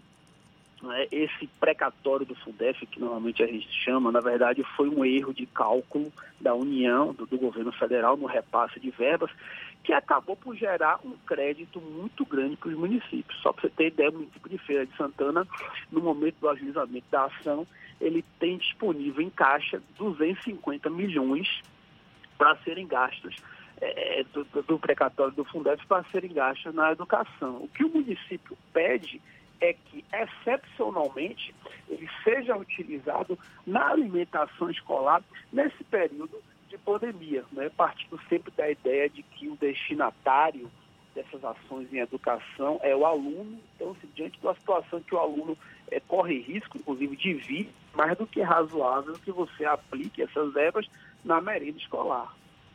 Já existem casos semelhantes sendo julgados Brasil afora? Ô Jefferson, é, isso é o seguinte, muitos municípios têm pedido essa desvinculação, né, de você utilizar verbas é, de outras com outras finalidades para se aplicar na merenda escolar, para se aplicar também no combate ao Covid, de uma forma geral. Isso, lhe digo de antemão, não pode. Existe uma regra de ouro na administração pública que quando uma verba ela é destinada para um fim, você não pode usar ela para outra coisa. Então, por exemplo, a verba da educação não pode ser usada para a saúde, a verba da saúde não pode ser usada para contratar o São João. Né? Mas o que o Supremo Tribunal Federal tem entendido, né, e é partir desta decisão do Supremo Tribunal Federal, e diversos municípios têm ajuizado ações nesse mesmo sentido, é que, diante de uma situação de pandemia, onde existe um risco eminente à vida das pessoas, é possível se flexibilizar essa regra de ouro, no sentido de que você não pode usar uma verba com um fim para outra finalidade, especificamente em situações pontuais para se proteger a vida das pessoas. No caso aqui da merenda escolar, não tenha dúvida que é possível sim você aplicar verbas do Fundeb, verbas da educação, para a finalidade de merenda escolar. Né? Como eu falei há pouco instante, a merenda escolar ela não é um simples lanche é uma verdadeira refeição. Em algumas zonas carentes, inclusive, ela é a refeição mais nutritiva que a criança tem ao longo do dia. Muitas vezes é até a única. Então, partindo dessa premissa maior de que é o direito à vida, o Ministério Público Federal entendeu que é possível sim você aplicar essas verbas do Fundef que se destinam à educação numa situação excepcional de gasto com merenda escolar. Né? A educação ela serve o, destinatário das ações de educação é o aluno. Se você não tem um aluno, se ele está passando fome, se ele está numa situação de vulnerabilidade, você perde até o sentido de, de fornecer educação.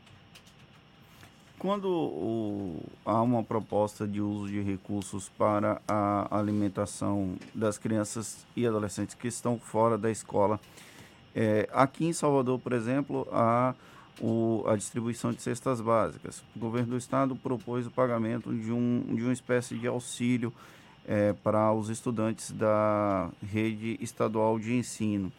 Como é que, que funciona do ponto de vista legal essa, o não fornecimento da merenda escolar dentro do ambiente escolar, mas em outro, outro tipo de é, momento, como por exemplo a distribuição de cesta básica ou de recursos? Isso é tá. previsto legalmente? Como é que funciona? Olha, recentemente, agora no mês de abril, foi publicada uma lei federal 13.987. Né? Essa lei ela, é, ela tem um caráter temporário e diz que, é, diante da situação de pandemia pelo Covid-19, os municípios eles podem fornecer a merenda escolar é, fora do ambiente escolar, né, em natura, você fornecer diretamente os gêneros alimentícios para os estudantes. O que acontece foi que o município de Feira de Santana, ele explicou isso na ação de uma forma bem didática. Acontece que as verbas destinadas pelo governo federal à merenda escolar, se você pegar ela individualmente, o número é muito baixo. Né? Dá em média de 6 a 20 reais por aluno por mês o que é totalmente inviável para se manter a alimentação desse menino. Só é viável porque o município ele compra no atacado. Né? Ele, ele, ele, ele faz uma grande compra e, consequentemente, ele consegue comprar os produtos por um valor muito baixo. Como não tem como fornecer merenda para esses alunos de uma forma segura, de uma forma que evite o, que evite o aglomeramento de crianças, a proposta do município foi criar um cartão de débito pré-pago, no qual mensalmente seria destinado o valor de 65 reais para cada é, aluno por mês, para ser gasto exclusivamente com alimentação. Essa é a proposta do município, que visa atender os 50, são 51 mil alunos da rede municipal. Só que para isso, né, para que possa ser atingido esse valor de 65 reais mensais por aluno, o valor, a verba da merenda escolar não é suficiente. É necessário o complemento por esse precatório do Fundef. O município pediu mais cerca de 8%, que dá mais ou menos 20 milhões de, de reais. Foi essa a proposta do município para poder satisfazer a, a merenda escolar. Agora, a gente sabe, o Fundef, ele é voltado para o direito à educação. Até que ponto essa flexibilização dos recursos do Fundef pode comprometer exatamente esse direito à educação? Pois bem, é, essa, essa, é a pergunta do momento, né? é a pergunta de um milhão. É possível você flexibilizar essas regras, né? essas regras elas existem, essas regras de finança e de orçamento público, elas têm uma finalidade, além da questão, obviamente, da transparência e da fiscalização, a finalidade dessas, é, dessa, dessa vinculação é garantir direitos fundamentais básicos, né? obrigar que o gestor ele aplique essas verbas na educação, na saúde, na segurança, que são, por conta de uma escolha feita pela Constituição, os direitos e garantias fundamentais. Só que acontece o seguinte, é, o Supremo Tribunal Federal, ao julgar uma ação relacionada à lei de responsabilidade fiscal, o Supremo entendeu que, diante de uma situação excepcional, você pode flexibilizar e não afastar totalmente essas regras. Né? Então, assim, se você parte da ideia de que a, a finalidade dessa vinculação de verbas é garantir direitos e garantias fundamentais, você pode entender que é possível, sim, diante de uma situação mais grave da epidemia, você fazer essa desvinculação, não total. Nesse caso dessa ação, o município ele não pede a aplicação integral do valor do precatório do Fundeb, mas ele pede apenas 8%, que é, no entendimento do Ministério Público, uma destinação razoável. Ele não está pedindo para gastar todo o dinheiro, mas sim uma porcentagem, e esse dinheiro não vai ser aplicado em outras finalidades. Mas na merenda escolar, que necessariamente está ligada à educação. Então, como eu falei no começo, existe uma regra de ouro, que é uma verba que tem uma finalidade e não pode ser usada para outra. Mas uma leve flexibilização é possível, sim. Qual o critério que foi utilizado para se chegar a esses 8%? É o seguinte, é, como também expliquei um pouco mais cedo, né, o valor mensal que o governo federal repassa para os municípios, segundo na situação de Feira de Santana, varia de 6 a 20 reais por aluno, que é um valor muito pequeno para poder é, fornecer a merenda durante o mês. Então, o que é que o município fez? Para se atingir o valor de 65 reais por mês para cada, cada um dos 51 mil alunos da rede municipal, serão necessários 20 milhões. Né? Essa, esse foi o pedido deles que o Ministério Público concordou. Ou seja, desse, durante, durante enquanto durar a pandemia, o município teria 20 milhões disponível para distribuir mensalmente o valor de 65 reais para cada aluno. Foi esse o cálculo que o município apresentou e o Ministério Público entendeu razoável, porque não era apenas 8% dos valores. A manifestação do Ministério Público dessa nesse sentido já foi encaminhada à, à justiça? Existe uma previsão de quando a justiça deve se manifestar? Olha, é, o município lançou essa ação tá, no final de maio, começo de junho. Houve, a princípio, uma negativa da medida liminar. O juiz entendeu que, de imediato, ele não iria autorizar. Logo depois, o Ministério Público se manifestou no sentido de concordar com o pleito do município. É, a gente está na fase agora de apresentação de defesa, né? o governo federal está se manifestando e eu imagino que dentro de algumas semanas, já visto que não há nenhuma necessidade de produção de provas, nem de ouvir testemunhas, eu imagino que dentro de algumas semanas o juiz federal, Feira de Santana, ele vai dar a manifestação, ele vai dar a decisão final sobre o caso. Tá certo. A gente espera que não seja muito demorada, não é? Essa decisão, até porque os, a fome é o tipo da coisa que, que não espera. Procurador da República Samir Nachef, conversando conosco aqui no Issa Bahia. Muito obrigado pelos seus esclarecimentos e um bom dia. Nada, eu que agradeço. Tenham um bom dia a todos. A gente lembra que essa conversa também vai estar disponível logo mais nos nossos canais no YouTube, Spotify, iTunes e Deezer. Agora, 17 para as 9 na Tarde FM. Você está ouvindo Isso é Bahia. Madre de Deus contra o coronavírus. O combate ao coronavírus depende de nós. Aqui em Madre, a prefeitura está dando cestas básicas para alunos da rede municipal e famílias cadastradas no município. Está desinfectando vias e espaços públicos, antecipou feriados e decretou toque de recolher das 8 da noite às 5 da manhã. Fique em casa. Se precisar sair, use a máscara. Prefeitura de Madre de Deus. Novo governo, mais humanidade. A primeira capital do Brasil sempre soube lutar quando preciso. Com o coronavírus não está sendo diferente. Lutamos todos os dias ao lado de quem mais precisa. Criamos um programa de ajuda financeira para os trabalhadores que ficaram sem renda. Entregamos hospitais contra o coronavírus. Contratamos mais profissionais de saúde. Nossas casas viraram nossas fortalezas. As máscaras, o nosso escudo. E pode ter certeza, vamos vencer mais essa batalha. Prefeitura de Salvador.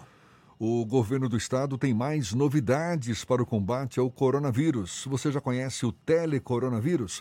Basta ligar 155 e você recebe orientações de uma forma mais rápida sobre a doença. O atendimento é das 7 às 19 horas e a ligação é gratuita. Tem também o novo aplicativo Monitora Covid-19, onde você coloca informações sobre a sua saúde e, caso identificado algum risco, o médico faz contato em até 24 horas para orientar você. Mas se ligue, porque é muito importante permitir que o aplicativo tenha acesso à sua localização. E uma última mensagem: é obrigatório usar máscara nas ruas. O ideal é ficar em casa, mas se precisar sair, vá de máscara. Assim você se protege e evita que o vírus se espalhe. Ao voltar para casa, lembre-se de lavar bem as mãos e depois a máscara também com água e sabão. Juntos vamos vencer essa guerra. Governo do Estado, a Bahia contra o coronavírus. Bote a máscara! Bote a máscara! Máscara, irmão. Bote a máscara, irmão. Bote pra se proteger. Bote pra comprar o pão. Pois se precisar sair do metrô, do busão. Não, não vacile, não. Bote a máscara. Bote pra ir trabalhar. Bote pra se proteger. O baiano bom sempre lava as mãos. Se tem álcool gel, também deve usar. Quem ama, protege sabe cuidar.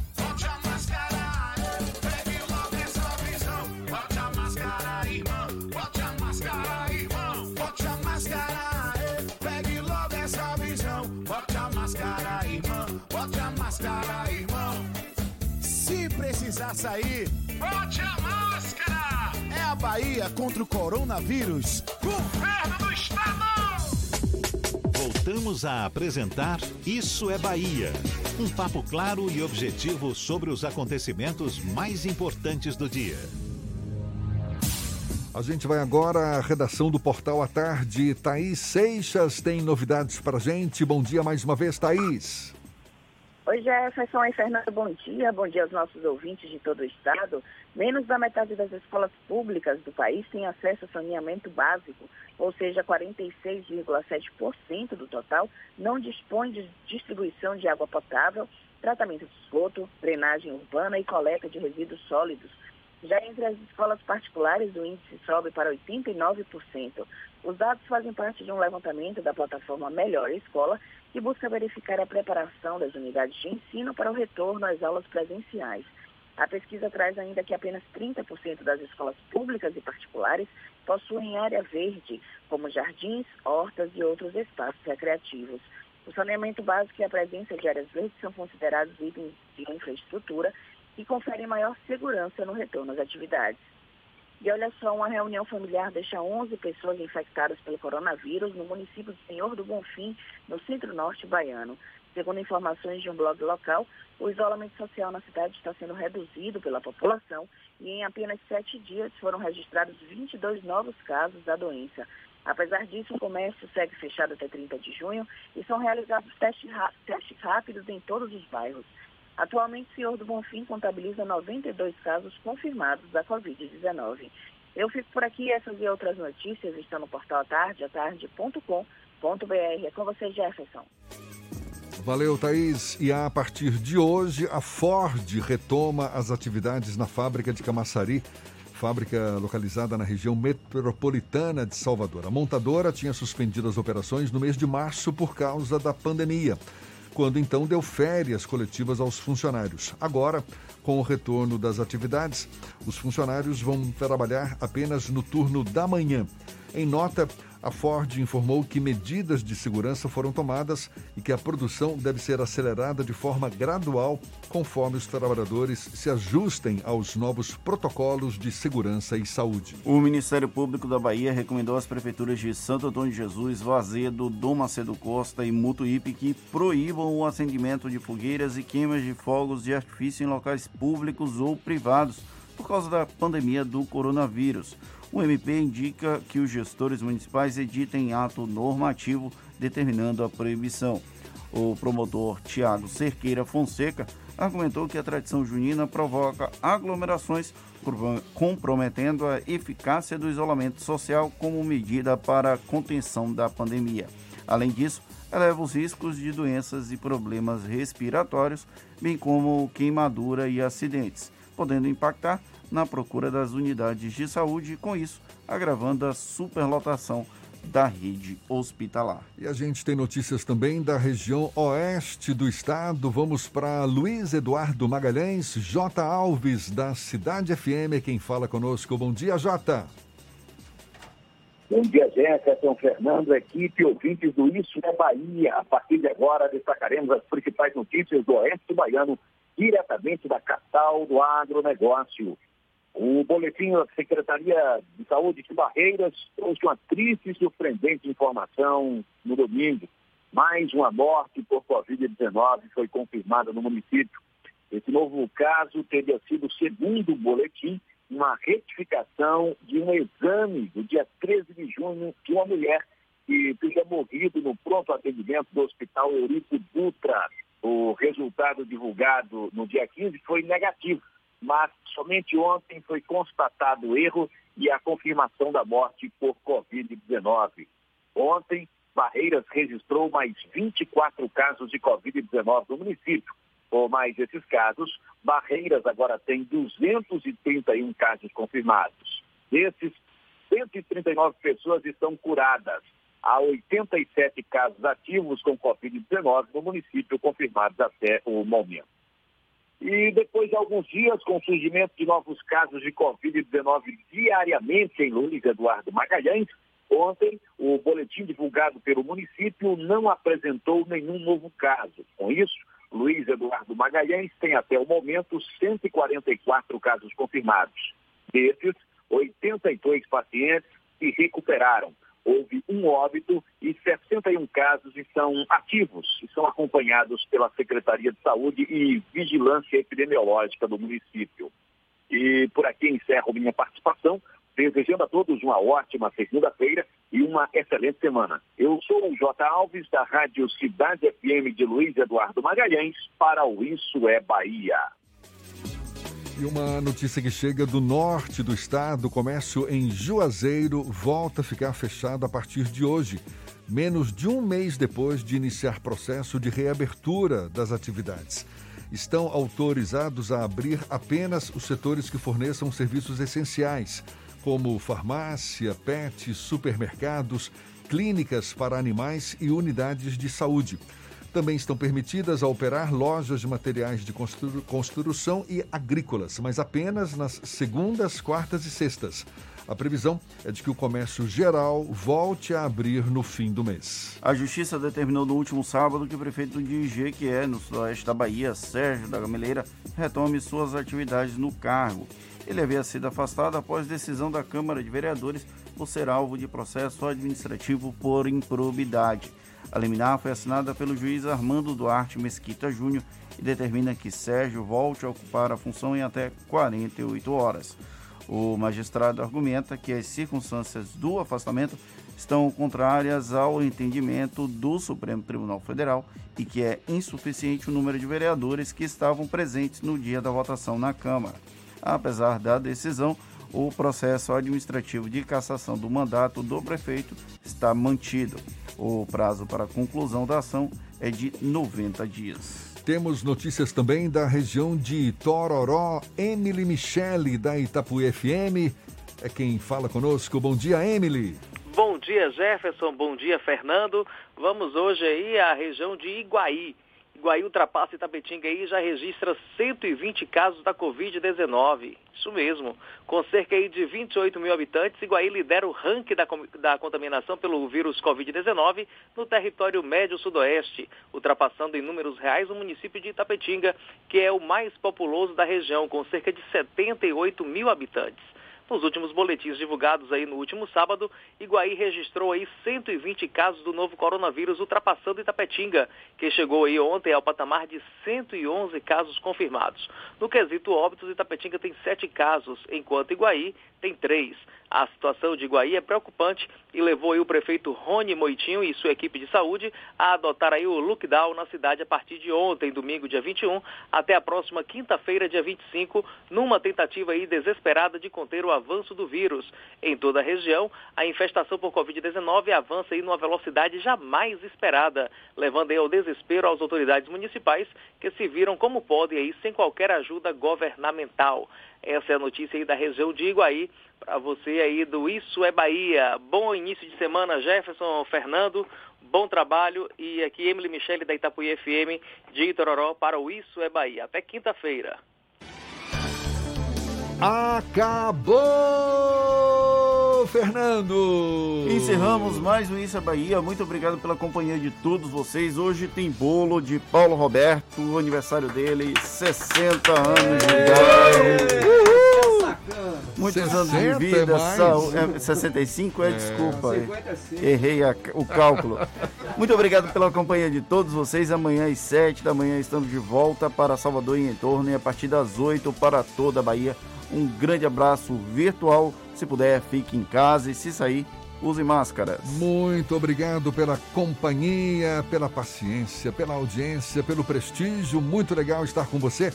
Aproveite bem o dia, segunda-feira, já sabe, muito chão pela frente ainda. Amanhã tem mais. Tchau, tchau, tchau, tchau, tchau, tchau.